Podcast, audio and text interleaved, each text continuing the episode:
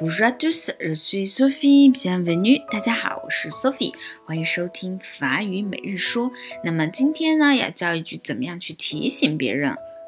Je vous préviens que ce n'est pas facile，有一点点长，我再念一遍。Je vous préviens que ce n'est pas facile。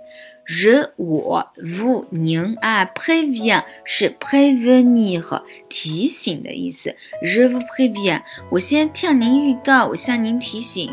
que 后面加一个从句，ce n'est pas facile。我们分开念一下，ce n'est pas facile，这不是容易的。也就是说呢，我提醒您，这个可不简单呢。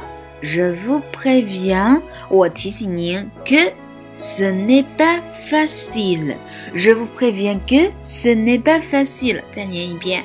Je vous préviens que ce n'est pas facile. 有点点长啊，大家慢慢的来拼读一下。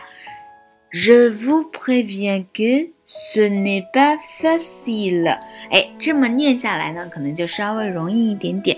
比如说啊，别人要做一件很困难的事，你就可以告诉他，哎，我先告诉你，这可不容易哦。比如说，大家如果要学法语的话，可能 Sophie 老师不会像其他老师一样说法语是门特别简单的语言，我会告诉你，法语这个呢。并不容易，但是它有规律，我们可以按照规律去学。这样的话呢，就比较简单一点点。好，希望大家都能够好好的学法语。想关注更多学法语的信息，欢迎关注我的个人微信公众号“吃可丽饼的猫”。我和我的编辑默默会在那里等着大家，跟你们说说法语，聊聊人生。好的，今天就到这里啦，明天再见喽。